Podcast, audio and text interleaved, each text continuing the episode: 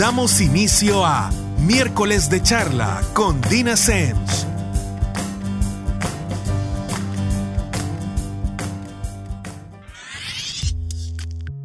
Buenas noches y nuevamente miércoles, así que como ya se nos hizo costumbre, estamos en otro miércoles de charla con Dina Semch.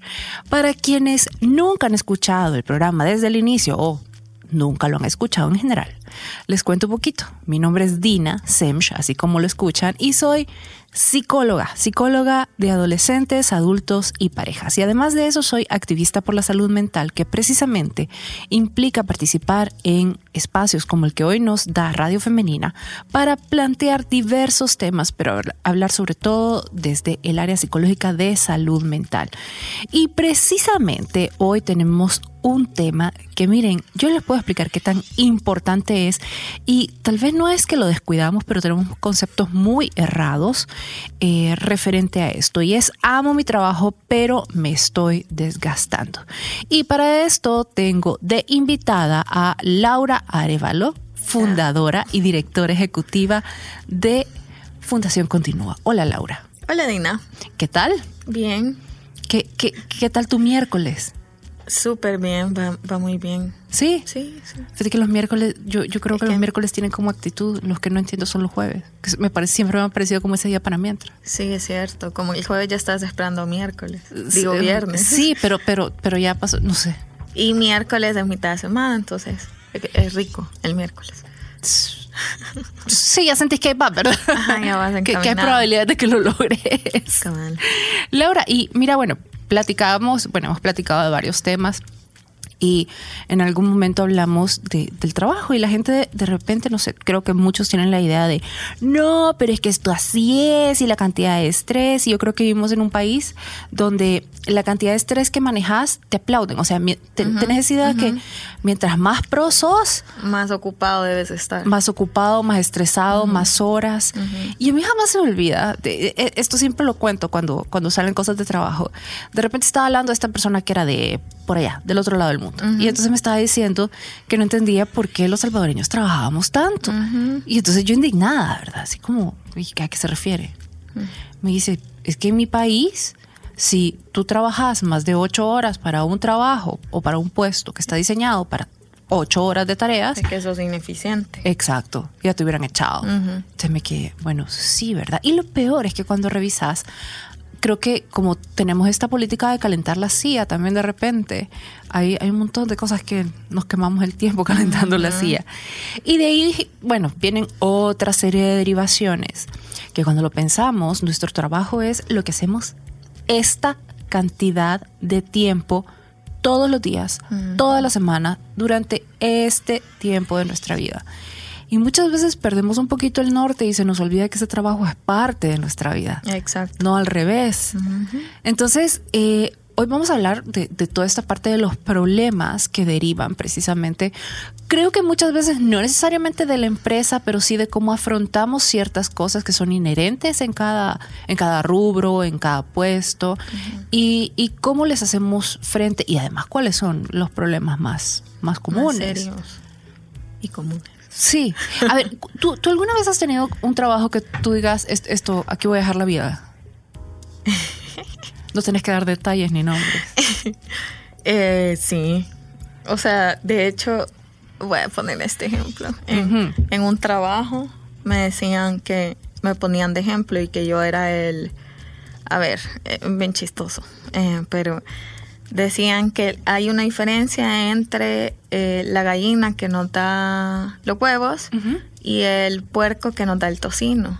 Okay. Entonces decían, porque el tocino deja todo, literal su vida, para darnos el tocino. Ok. El puerquito, ¿verdad? Ajá. En cambio, la gallina, pues sigue viviendo. Entonces decían como, ustedes tienen que ser como el tocino, como Laura, que es tocino. Y yo, gracias. Entonces, sí, sí te fijas. ¿Cómo, ¿Cómo, te tomaba eso? De verdad, es un ejemplo bien feo. Pero bueno, después me molestaban y me decían Laura Tocino. Ok. Pero es bien cruel si lo ves y realmente la, mucha gente acá, como decís, tiene esa visión o esa perspectiva de que o sea, entre más buenos sos, más, más sacrificios tenés que hacer por tu trabajo. Fíjate que, a ver, yo, yo sí creo que de repente, eh, y esto funciona cuando trabajas para alguien más, cuando tienes un emprendimiento, etcétera, etcétera. Yo creo que al principio sí, sí es difícil, eh, más difícil de lo que debería ser normalmente. ¿Por qué? Porque te estás adecuando, porque estás aprendiendo, porque estás encontrando la forma de que resulte, etcétera. Pero yo creo que el error está en creer que eso va a ser para siempre. No es sostenible. Exacto, y que no estás generando una estructura. Y, bueno, yo, me acuerdo que tenía este trabajo donde también tenía como estas situaciones que no voy a describir. Pero me acuerdo que yo, yo de verdad, por naturaleza, no soy una persona estresada eh, o ansiosa, pero me acuerdo que hubo un momento donde dije, bueno, esto sí se está saliendo donde debe estar porque yo empezaba a manejar para el trabajo y me empezaba a saltar alguna parte de la cara. Ya sea la mejilla, la comisura, la comisura de la boca, el ojo, etcétera, etcétera. Entonces decía, mm, esto no está bien. Y, en efecto estaba manejando niveles súper grandes eh, de estrés por rollos que ni siquiera tenían que ver directamente conmigo, sino con el puesto que yo ocupaba y una pugna de poderes que había sobre el puesto que yo ocupaba. O sea, yo literalmente era de esos casos donde pasando iba. Pero bueno, me tocó. Y, yo creo que, a ver, aquí no estamos tratando de negar que hay situaciones que son complicadas, que hay situaciones que son reales, que eh, que muchas veces se nos salen de las manos. Aquí no quiero que se tomen este programa como, ay, bueno, renuncia y ya está, pues, si no le gusta. O sea, yo sé, estoy más que entendida que hay gente que, que necesita y además que tiene eh, personas que dependen de ese ingreso y que no es así de sencillo. Pero yo creo que siempre hay cosas que podemos hacer. Eh, fíjate que en, psicología hay una cosa que se llama aceptación y compromiso. es, es, un tipo de terapia.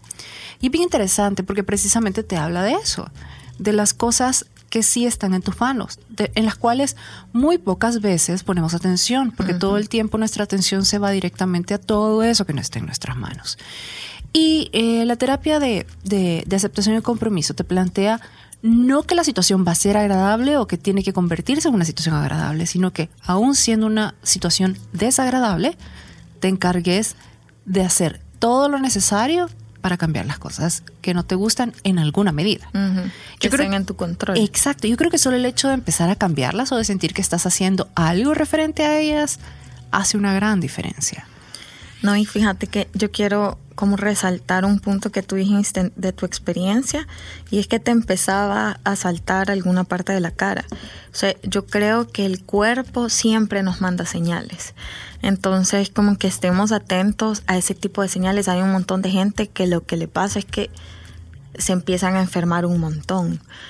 O si nos vamos, digamos, a, antes del trabajo en, en la universidad o en el colegio, hay gente que siempre para los exámenes se enferman. Entonces es como de ponerle un poco de atención al cuerpo eh, que nos está hablando, como que se está saliendo un poco las cosas de, de nuestro control y en ese momento, pues agarrar el control, como tú decís, y ver qué, qué cosas podemos influir y qué cosas podemos cambiar para que no tengamos después problemas de salud. Sí, sí, y, y, yo creo que hay, bueno, hay una cosa que se llama ley de cero tolerancia al estrés, que precisamente te habla de que en vez de ir subiendo el nivel de estrés que manejamos e ir soportando cada vez más, deberíamos tener cero tolerancia a él. ¿Qué quiere decir esto? que apenas lo detectamos, deberíamos resolver la fuente de estrés. Y, por ejemplo, nunca llegar a, situaciones como la ansiedad después de haber tenido estos episodios sostenidos de estrés y, toda la cuestión. Entonces, sí, sí, yo creo que es bien importante también información, porque de repente la gente no sabe qué, qué es cuándo y no sabe, por ejemplo, cuando tú decís ciertos, ciertas alertas que te empieza a dar tu cuerpo y la gente dice, bueno, pero a ver, yo igual lo soporto y realmente no interfiere con lo que tengo que hacer. Ok, sí, es cierto, pero esa no debería ser la política. El tema debería ser que eso no debería estar pasando, que es muy diferente. Entonces, aprender a, ponerle ojo a esas cosas y en vez de solo dejarlas, ignorarlas hasta que desaparezcan, porque no van a desaparecer. Se van a hacer más grandes. Es atenderlas. Eh, pero, a ver, Laura, platicábamos de ciertos números para que la gente vaya o, tenga tal vez un marco de referencia de cómo funciona eh, numéricamente esto. Yo creo que de repente ahorita está pensando, ah, sí, a mí alguna vez me ha pasado, pero si lo pasamos a números, ¿qué, qué, qué números tenemos referente a qué tanta es la incidencia de problemas derivados ya sea de accidentes laborales o de bueno, en, psicología se llaman psicopatologías laborales, que son enfermedades psicológicas derivadas del lugar donde trabaja. Vaya, mira, fíjate que según la OIT, que es la Organización Internacional del Trabajo, eh, dice que cada año mueren cerca de 3 millones de personas a causa de accidentes laborales o enfermedades relacionadas con el trabajo, que, que ahí entran las psicopatologías laborales que tú decís.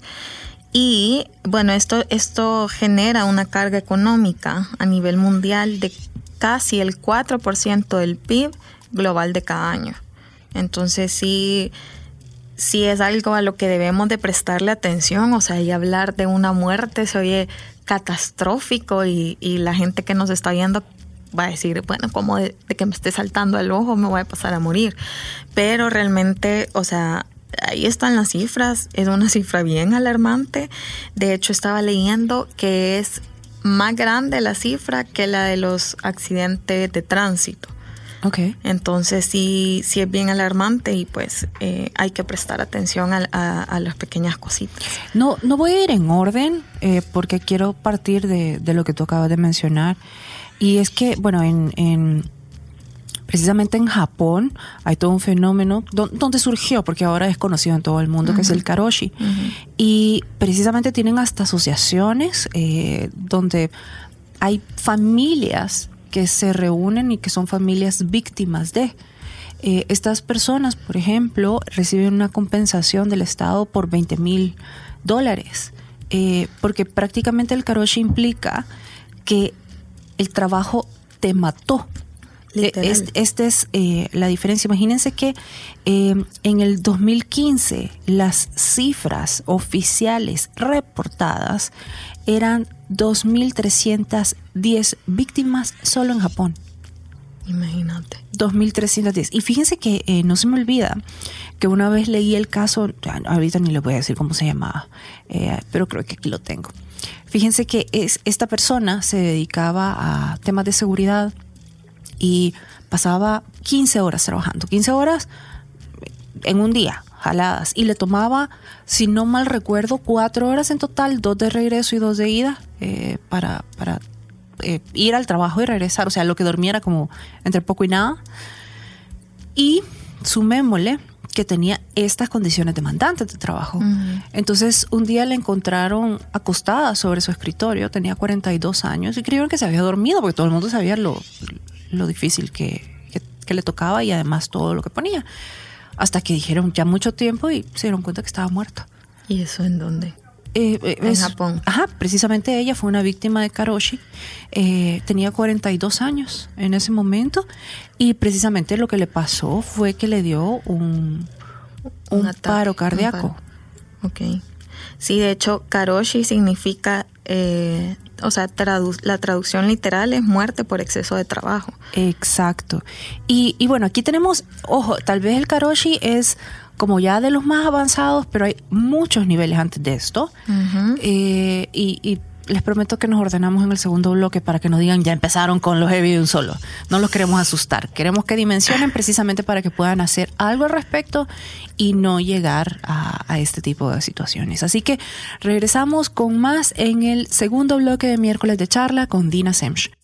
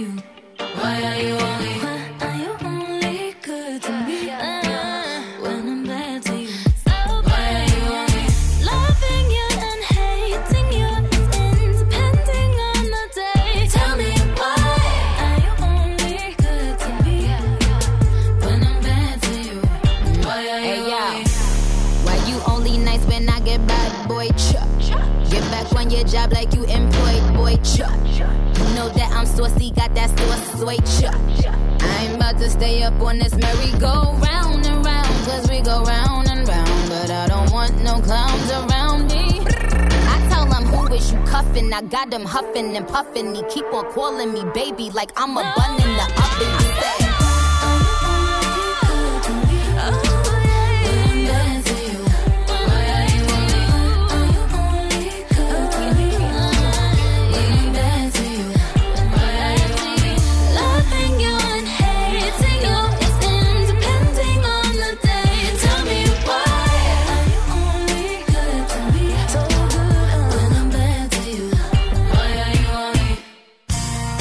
tema continuará.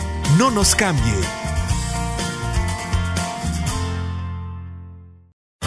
Las opiniones y experiencias de nuestros invitados. Continuamos.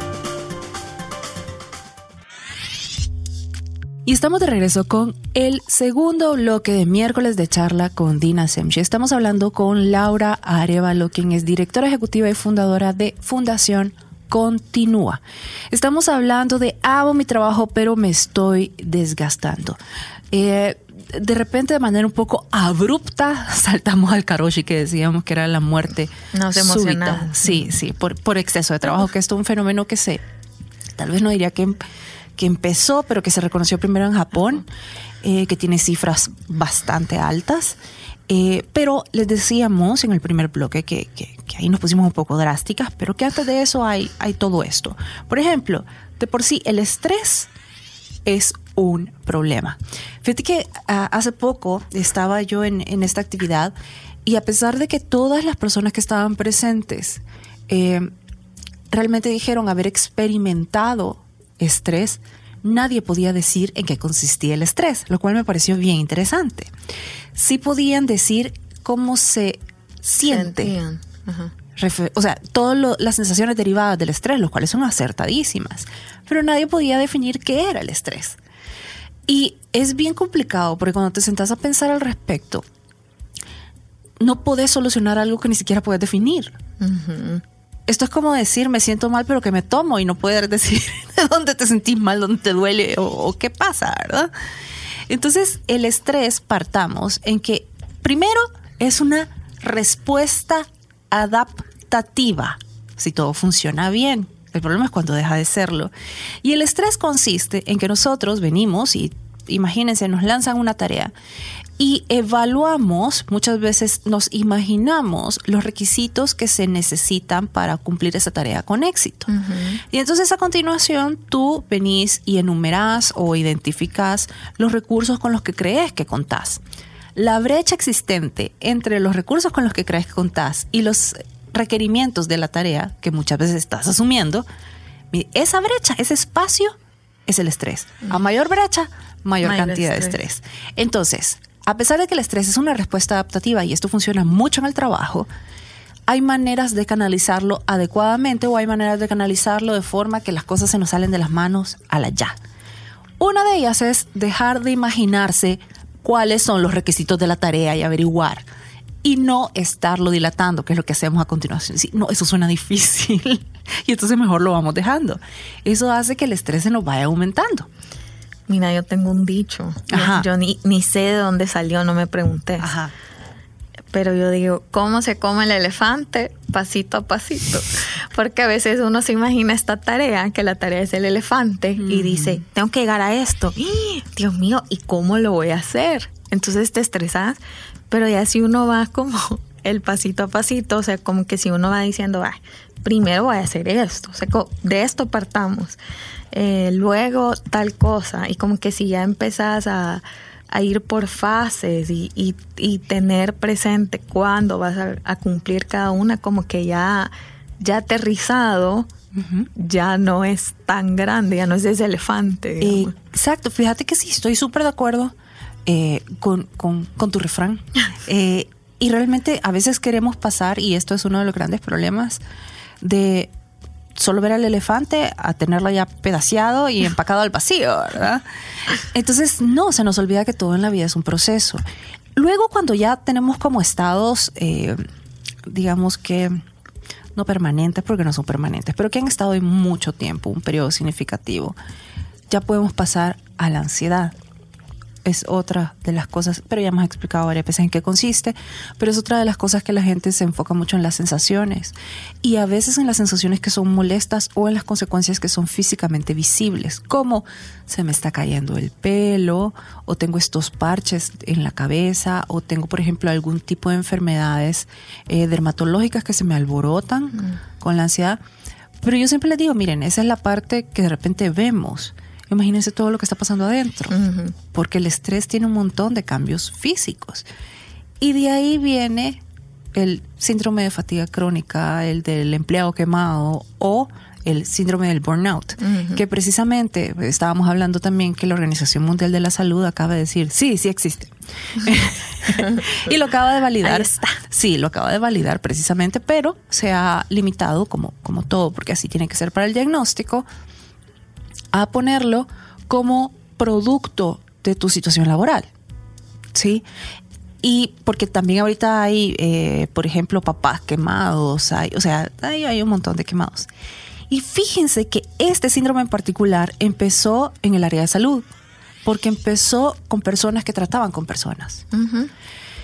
Y, y te- bueno, a ver, si lo vemos así, tiene su lógica. Sí, son los más vulnerables, la gente que trata con personas y también la gente que trabaja, eh, uy, ¿cómo se llama esto?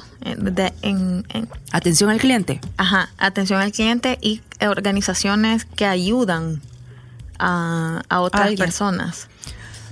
Es bien complicado. ¿Por qué? Porque Trabajo humanitario. trabajo humanitario. Todos te entendimos. Yo te entendí perfectamente bien. Fíjate que estas personas precisamente eh, empiezan a sentirse desmotivados y, y emocionalmente agotados. Eh, y además pueden llegar a, a convertirse en estas personas, aquí, aquí a veces les decimos como que andan por la vida y... y Amargadas. es- más que amargadas, es como que te vuelves esta persona bien ácida Ajá. pero pero no cómo decirte no no ácida porque ya eras así sino que de repente estás como con este cinismo ante la vida llamémoslo de esta forma. Puede llegar también a cuadros de depresión porque eh, esta persona de repente empieza a tener muchas muchos síntomas que ves en la depresión como por ejemplo la falta de motivación la falta, Falta de, de voluntad la falta de interés esas cosas que antes tal vez te daban ilusión por chiquitas no. que sean de repente lo mismo, etcétera. Y no, obviamente no le encuentran eh, sentido a lo que hacen. Y se imaginan si estamos trabajando con personas lo complicado que es eso. Y esto se da muchísimo en médicos, en enfermeras. Enfermeras. Eh, en- y bueno, en la gente de, de servicio también al cliente, porque les toca, yo ahí sí saldré en el periódico todos los días y trabajar en servicio al cliente. No, no, eh, eh, bien feo. Sí. Eh, pero lo más importante es que aquí no llegamos de un día para otro y esto es parte del énfasis que queremos hacer en el programa de hoy. Uno no se levanta un día estando quemado, es un proceso y es un proceso para el cual ya pasaste por este periodo de estrés, este periodo de De ansiedad, ansiedad. y ya te quemaste. Ujú. Entonces, por eso es que insistimos tanto en, en- en cómo hacerlo bien. Ahora, antes de que continuemos, entonces, ¿cómo lo hacemos bien? Ya dijimos que hay que tener ciertas alarmas. Yo creo que ahí funcionamos todos diferente. Ciertas alarmas que muchas veces nos las da nuestro propio cuerpo y empieza a tener estas fallas en, en- en esta situación. Y usualmente lo que hacemos es ignorarlas. Deberíamos realmente ponerle atención y decir, ok, ¿qué es?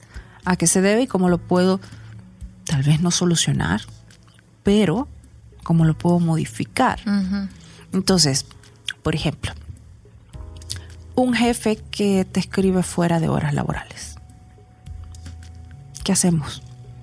Realmente yo no puedo cambiar a mi jefe. Y este, esta es la primera matemática. ¿Qué es lo que no está en mis manos? Vale, que mi jefe entienda que no son horas laborales, obviamente no esté en sus manos. Que a su jefe le importe que usted tenga otras cosas que hacer, no esté en sus manos. ¿Qué es lo que sí estaría en mis manos? Poner el celular en modo avión o... poner el celular en modo avión, si su jefe le está escribiendo para que está usted leyendo, o sea, entender O sea, lo- que es su horario laboral. Lo ves hasta mañana. Exacto.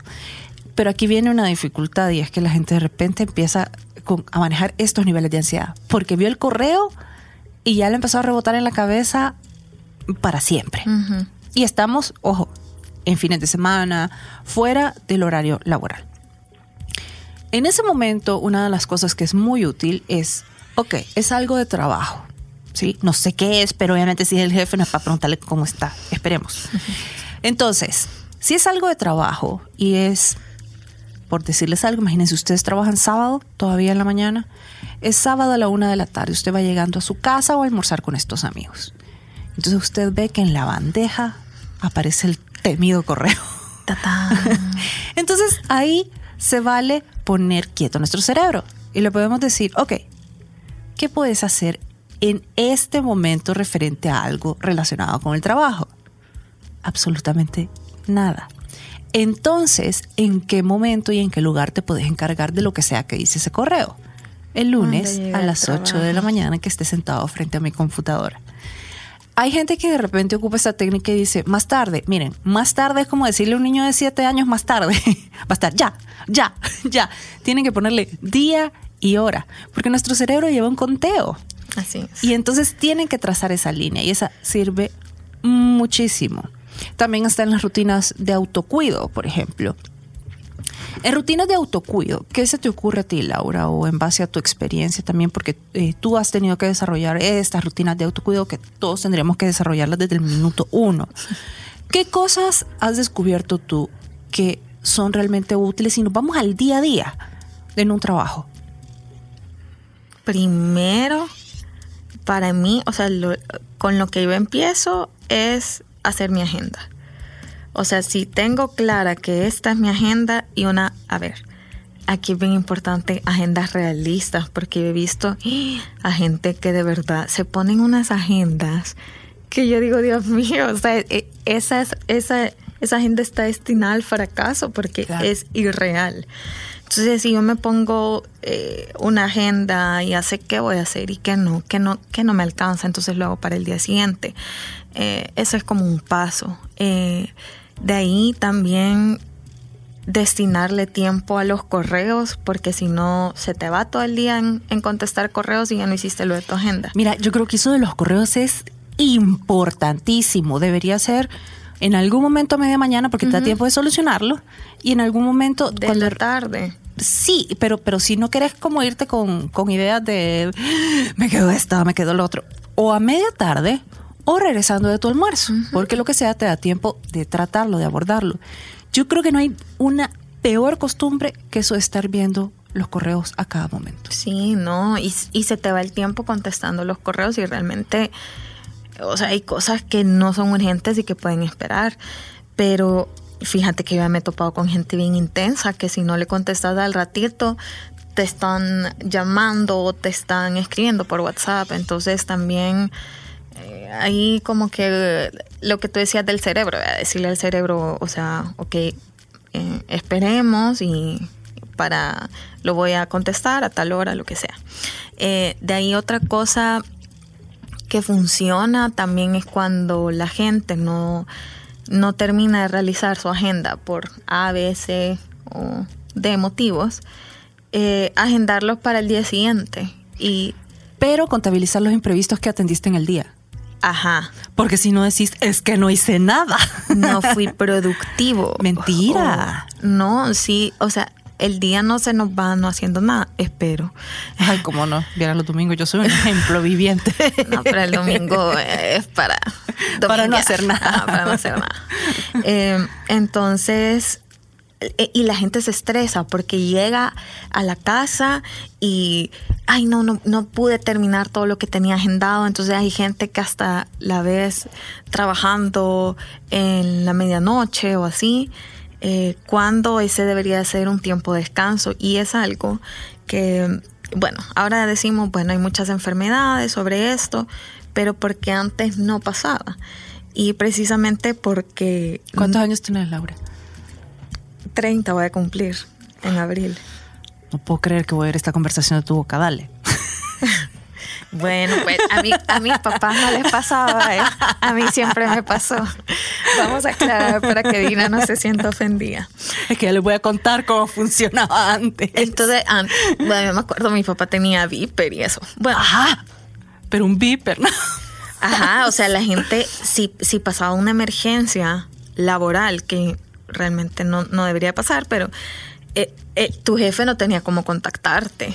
Entonces, y la gente literal tenía vida familiar, eh, tenía vida, no sé, con su mascota. De ocio. Y fíjate que yo es algo que yo le agradezco enormemente a mi papá y que es que en mi infancia, o sea, mi papá a pesar de ser una persona bastante ocupada y que siempre trabajó bastante, pero él siempre tenía tiempo para nosotros. O sea, él llegaba a la casa y jugaba con nosotros y, y eso nos ayuda un montón a nosotros en nuestra infancia, pero ahora los papás llegan a su casa y les, les están enviando correos y tienen un grupo de WhatsApp del trabajo y están contestando. O llegan a ver el grupo de WhatsApp de los papás del colegio, Del colegio. para ver las tareas. No, Ajá. O sea, no hay, no hay descanso, no. de nada. Pero también nosotros, si bien es cierto, estamos en un mundo globalizado. ¿Qué podemos hacer? No lo podemos cambiar, no podemos retroceder al viper, ni eso. Pero es importante que nos pongamos nuestros límites. es que precisamente es esto que tú decís. Realmente uno no puede estar esperando que sea el entorno el que constantemente está poniendo límites para mantener nuestra salud mental. Somos nosotros. Yo te decía la broma porque de verdad cuando yo empecé a trabajar, Laura, yo me acuerdo, o sea, yo ta- también trabajaba en estos lugares donde manejaba mucha información sensible. Entonces no solo era que, o sea, primero tenías computadoras de escritorio. Eran estos armatostes, ¿verdad? Y yo todavía tengo una. No, pues, pero me refiero a que eso era lo que había. No era una de las cosas que tenías. O sea, no tenías esa parte de la tablet, la, la laptop. la- o sea, no. Ni celu- el celular servía para, aunque no me lo crean, hablar por teléfono. Punto. Nada más. Y mandar mensajes cuando mucho. Ay, jugar culebrita. culebrita, ajá. Pare de contar ahí. Pero era fantástico porque yo me acuerdo que tú tenías físicamente que llevarte el trabajo a la casa. Solo eso, por ejemplo, en los lugares donde yo trabajaba era un rollo. O sea, era como que... No te podías llevar tu computadora gigante. No, deja eso. Sacar un folder era esta cantidad de autorización. O sea, era como que estabas pidiendo visa para ir a saber a dónde. Entonces, era bien complicado. Entonces, era bien raro que lo hicieras. Y en ese momento, porque este es el punto también, todos nos quejamos de cómo fue antes o de cómo debería ser y no decimos, estando donde estoy, ¿qué puedo hacer? En ese momento todos decimos, ay, no, qué complicado esto. Y a mí me complican el trabajo. Y miren, ojalá siguiéramos así de complicados. Pero vamos a hablar más al respecto. En el tercer bloque de miércoles de charla con Dina Semch. Nos vamos a una pausa y ya regresamos.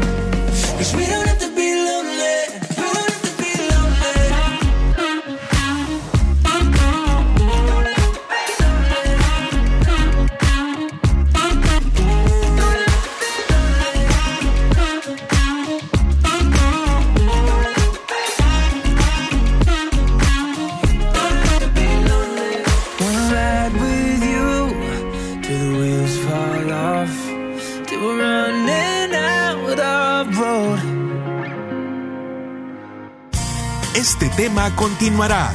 No nos cambie.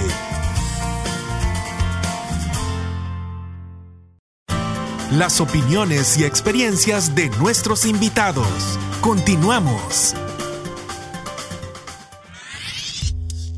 Y estamos de regreso con el tercer y último bloque de miércoles de charla con Dina Semch. Y hemos estado platicando con Laura Arevalo, que es precisamente fundadora y directora ejecutiva de Fundación Continúa. Y el tema de hoy es amo mi trabajo, pero me estoy desgastando. Hemos estado hablando como así como a pinceladas, porque es bien extenso el tema, de todo esto que pasa antes de, de que literalmente poníamos ejemplos de que tra- el trabajo te puede matar. Laura, yo quisiera tal vez quisiéramos eh, un- una diferencia, ¿no? y aquí me, me ayudas tú, no sé qué opinas. Hay mucha gente que no diferencia entre clima y cultura. Eh, la cultura de una organización está dada por la organización. Son los lineamientos, los artefactos, la historia, los rituales, todas estas cosas que la organización dice así se hace. Desde el uniforme hasta cuando se celebran los cumpleaños y, y cómo se comporta Todo lo que está en el, en el reglamento. eh, si existe, si no, lo que algún día le chambrearon que, que, que funcionaba de qué manera y por qué. Pero el clima es diferente, porque el clima, digamos que implica una interpretación subjetiva de todo lo que está pasando en la empresa. Por eso es que de repente vemos empresas que tienen una cultura X y que en diferentes áreas o en diferentes departamentos tienen climas distintos, a pesar de ser la misma cultura. ¿Por qué hago referencia a esto? Porque realmente de la cultura y del clima derivan muchísimas, muchísimas de las psicopatologías laborales. Cuando es la cultura, pues sí creo que uno tiene que sopesar y decir, ok, eh, tal vez este no es el lugar adecuado para mí. Y no, no le estoy diciendo dar sus chunches y lárguese y que le valga. No. Pero yo conozco un montón de gente que dice, no, Dina, es que yo soy clarísimo que no es el lugar para mí. ¿Y cuántos currículos han mandado? No, todavía ninguno. ¿Y a dónde los han mandado? No, a ningún lado. O sea, sí, no, no, tal vez no va a funcionar. O también, cuando es el clima, tengo que definir qué de mi percepción es lo que me está haciendo las cosas tan difíciles. por, por lo que hablábamos, ¿verdad? Que es bien diferente que tu jefe no respete el horario laboral versus que tú vengas y no digas, bueno, ¿qué estoy haciendo yo leyendo estos correos a esta hora? Pues, o porque estoy eh, metido en, en- en esta situación ahorita en mi cabeza. ¿Qué opinas tú, por ejemplo, de... Yo, yo creo que es muy, muy, muy importante para ser productivo tener momentos de improductividad diaria. Ah, sí. Fíjate que de hecho, eh, con Eric estamos eh, practicando una. Bueno, no sé si te referías a esto. Dale. Pero hay una, una ley que se llama Pomodoro y que te dice eh, trabaja 25 minutos sin el celular, eh, súper consciente de lo que estás haciendo, concentrado y descansas 5 minutos. Ok. Y en esos cinco minutos hacer lo que querrás, o sea, te comes un snack o saltás con tu chucho o, o jugás en el celular, ves redes sociales, lo que querrás. Y de ahí otra vez te pones a trabajar productivamente 25 minutos. No sé si te referías a eso. Si no, igual después de eh, cuando debe, cuando salir del trabajo, yo creo que es bien importante que la gente tenga actividades, que haga actividades que le gustan. Eh, que no solo llegue, digamos, a no sé, a seguir enviando correos o eso, porque entonces sentís que toda tu vida se te está yendo en el trabajo. Entonces es bien importante como tener estos momentos en los que no haces nada, incluso dentro del trabajo, o sea, no es paja que uno las ocho horas que está en el trabajo está como maquinita. Entonces por eso son importantes como este, estos minutos de break y de descanso. Fíjate que eh, si realmente eso califica, porque hay gente que no se le da muy bien trabajar por periodos prolongados. Ujú. Sí, hay gente, y yo siempre les digo, miren, uno tiene que respetar la forma en la que procesa, en vez de estarse peleando con ella y querer tomarle prestada a fulanita de tal o a fulanito de tal esta que le funciona a ellos. Primero deberíamos identificarlo y después decir, ok, eh, esta es la mía, no me gusta o no funciona muy bien haciendo una tarea por una hora consecutiva y tener de repente estos pequeños, hay gente que le, le funciona pasar de un tema a otro, después de X cantidad de tiempo, otra que le funciona como tomarse recesos y regresar a la misma tarea. Uno se tiene que ir midiendo. Pero también esto aplica precisamente a lo que tú mencionabas, que uno tiene que tener estos momentos de improductividad en el día, sobre todo al terminar la jornada laboral. Eso le ayuda a tu cerebro a hacer como un, un corte, un antes y un después. ¿Por qué? Porque si no, de repente llegas a estos niveles de fatiga que te vuelven sumamente improductivo. Lo que te tardabas en hacer 30 minutos, de repente lo estás haciendo en Tres una hora, ¿me entendés? O también compromete tus niveles de creatividad. Sí. Entonces puedes tener las cosas, la respuesta en tus narices y nunca te enteraste. Entonces todo esto lo, lo- lo tenemos que aprender a manejar porque la gente de repente tiene serios problemas con esto de hacer cosas improductivas. Y es por salud mental. Correcto. Y con lo que decías al inicio tú, que bueno, que ahora la gente, o sea, está de moda decir, ay, estoy ocupadísimo, no me quedo tiempo de nada, no sé qué. Pero, o sea, lo que no estamos viendo es que, o sea, es ineficiente porque si tú a la larga tenés estas jornadas que para mí ya son inhumanas de trabajo, entonces empe- empezás a perder productividad, o sea, ya no lo que te... Vaya, por ejemplo, cuando alguien entra, ¿qué pasa cuando alguien es nuevo en un trabajo? La persona está súper motivada, hace todo súper bien, bla, bla, bla, pero ya después la persona se va desgastando, pero es porque uno mismo permite como este desgaste, entonces obviamente ya no vas a hacer las cosas igual. Yo creo que nos deberíamos preguntar si todas las cosas de repente que estamos eh, implementando o la estrategia es algo que podemos mantener a lo largo del tiempo. O también existe otro caso que es, eh, bueno, o, le, voy a contar tal vez desde, desde mi pellejo, como me tocó. Yo me acuerdo que cuando empecé con la clínica, yo trabajaba como de corrido todos los días a toda hora. Pero había un plan atrás de eso. No era como de ahora en adelante así va a ser. Toda tu vida.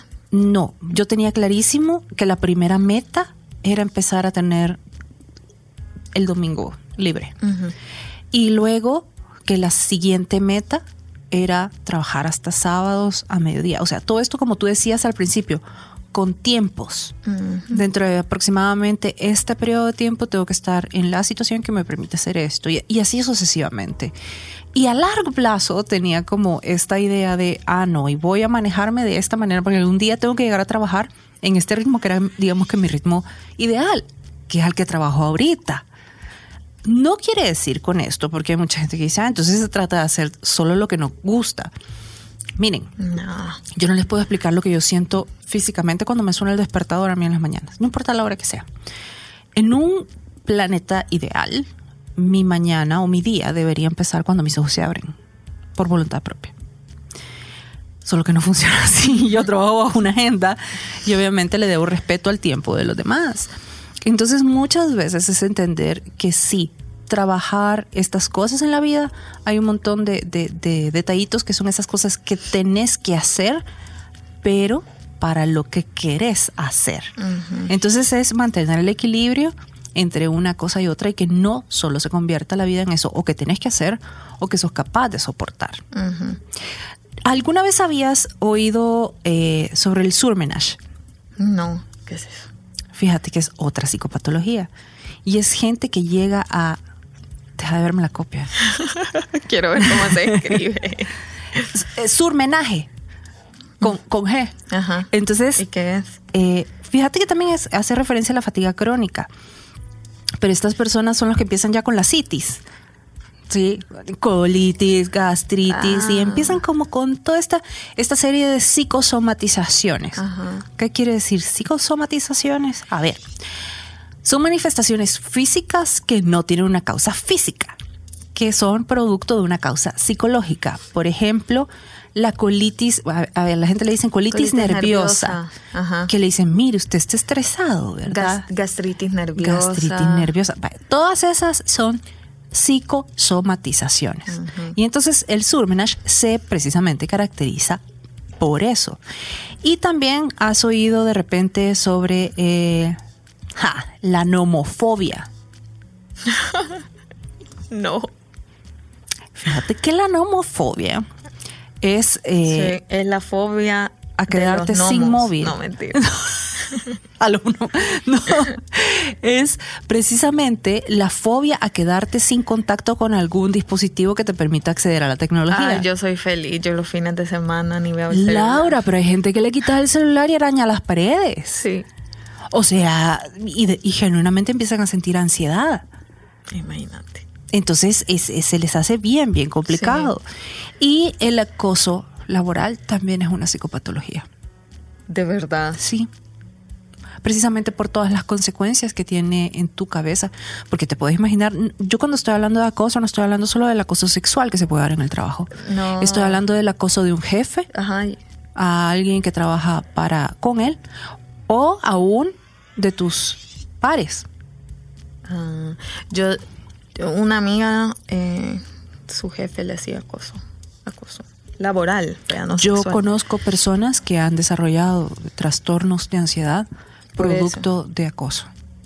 Porque cuando les digo una cosa, a ver, no es que friega mucho porque conteste correos, es que Miras el celular y tenés 30 llamadas perdidas. Y al día siguiente hay consecuencias de esas 30 llamadas perdidas. Entonces es, es, es, una, es, digamos que un acoso que está caracterizado por el abuso de, de poder. Entonces, todo esto viene y complica la existencia y además tiene un montón de consecuencias psicológicas al respecto.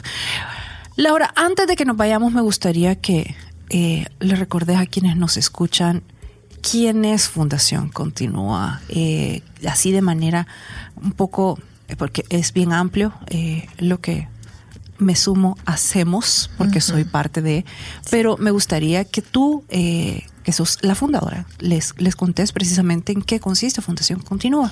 Bueno, pues en Continúa nos, nos eh, trabajamos para educar, concientizar, reducir el estigma de todas estas cosas de salud mental, principalmente estrés, ansiedad, depresión, fatiga crónica. Eh, y tenemos, eh, creo que es ad hoc al tema de ahora. Eh, nosotros trabajamos con programas empresariales en los que educamos a las empresas sobre todo esto. Creo que de verdad hoy nos hizo falta un montón de qué hablar. Nos Si quedamos que cortas. con porque- pincitas, todo Ajá. por encima. Sí, el tema es bien, bien amplio y hay muchísimo de donde tela que cortar y muchas cosas que las organizaciones pueden hacer y que no saben todavía. eh, muchas medidas que se pueden tomar para que el clima organiz- organizacional esté mejor eh, y para que los colaboradores sientan que se les está cuidando en esta área. Porque fíjate, Ina, que o sea, eh, todas estas cosas se están dando por el mundo en el que estamos ahora, en el mundo globalizado, pero yo creo que también las empresas deben asumir que ahora es un costo eh, que, que deben de tomar porque dadas las circunstancias laborales, la gente necesita aprender a desarrollar este tipo de herramientas Bueno, de uno de los problemas de las psicopatologías laborales es que se traducen en índices de rotación y de ausentismo. Exacto. Y luego no sabemos por qué, no entendemos. eh, las empresas pierden muchísima productividad porque la gente está teniendo estos problemas. eh, hay mucho absentismo y es debido a todo esto. Entonces, eh, creo que las empresas eh, que quieran como mantenerse, digamos, al, al pie del cañón, tienen que empezar a voltear a ver a todos estos temas y empezar a invertir en, en este tipo de cosas, de autocuido, eh, herramientas para los trabajadores, etcétera. Entonces, bueno, valga el anuncio, eh, nosotros podemos ayudarlos con todo este tipo de cosas porque la salud mental de sus colaboradores es muy, muy importante. Eh, pues desde el lado humano, obviamente, y también si lo vemos del lado económico, para quienes son más numéricos, en términos de autoproductividad, eh, alguien siempre rinde mejor si está bien. Entonces, eh, bueno, tenemos el lado de programas empresariales, eh, también programas escolares en donde educamos también a las escuelas. Por cierto, los programas empresariales, si una empresa nos contrata, están ayudando a que sean programas escolares. Eh, y tenemos un centro donde estamos atendiendo a a precios accesibles. Exacto.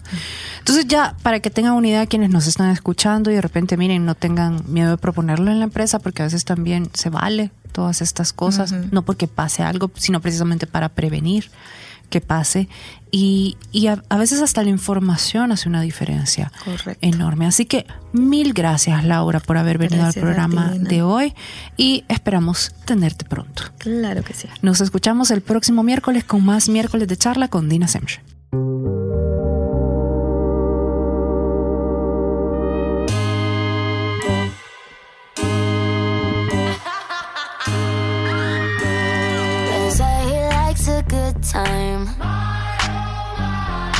Comes alive at midnight. My mama doesn't trust him. He's only here for one thing, but a little bit older. A black leather jacket, a bad reputation insatiable habits. He was on to me, one look and I kiss me, I might let it happen.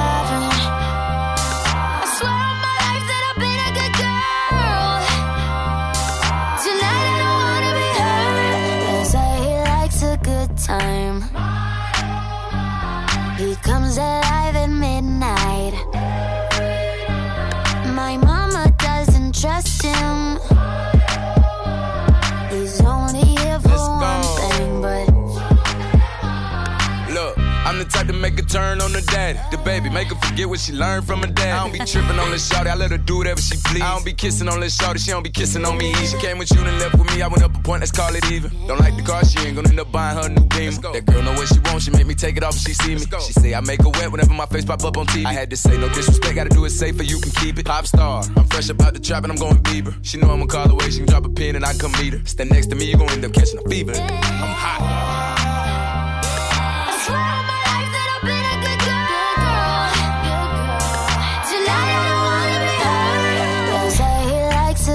Time.